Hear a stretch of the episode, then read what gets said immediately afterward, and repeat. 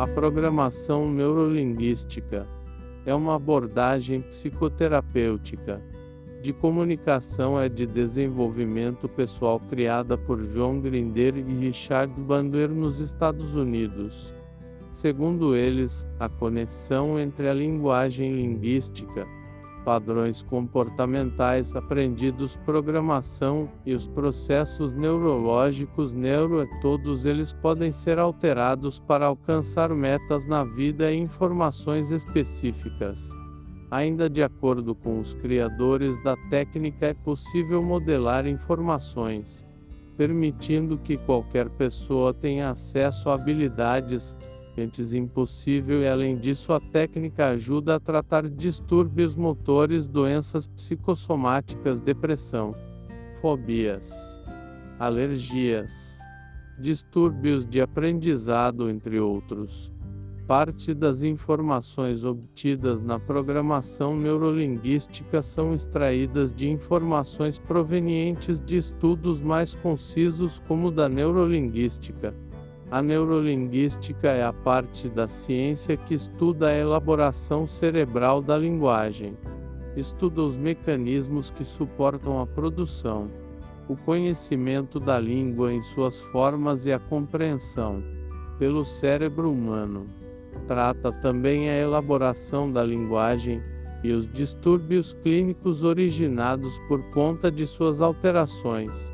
A neurolinguística, portanto, é uma disciplina com contribuição de diversas outras, como a linguística, neurobiologia e linguística computacional e a psicolinguística, portanto, é considerada de natureza interdisciplinar.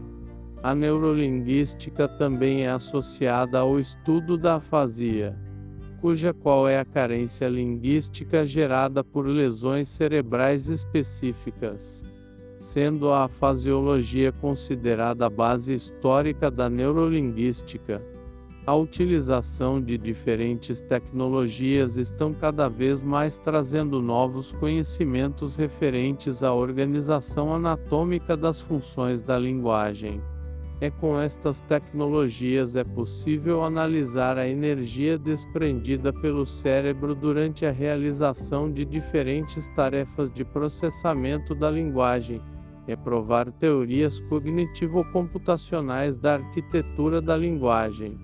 A neurolinguística utiliza os modelos computacionais para expor a inconsistência de hipóteses acerca da organização neuronal da linguagem o ramo da neurolinguística cresceu de forma considerável nos últimos anos graças ao avanço dessas tecnologias.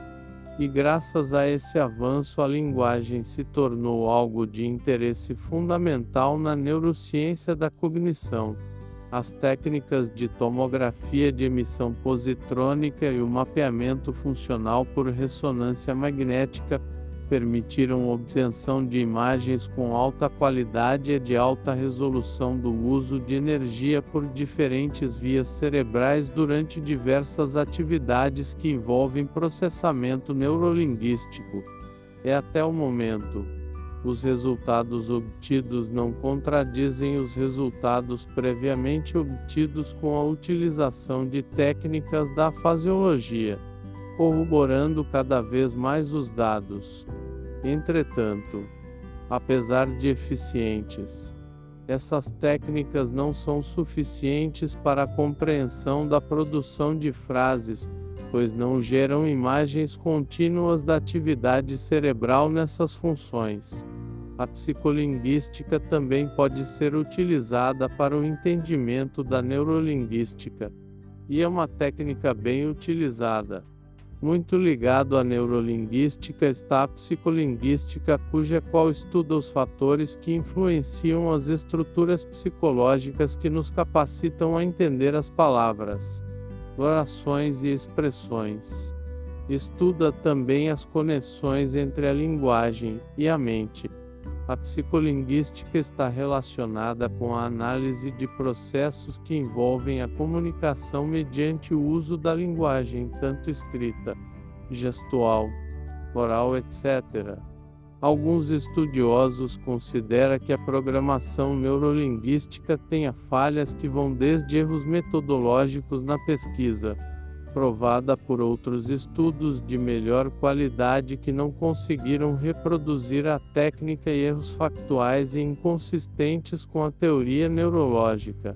Entretanto, a programação neurolinguística é utilizada por diversas empresas que investem muito nesse tipo de treinamento e hipnoterapeutas no mundo inteiro.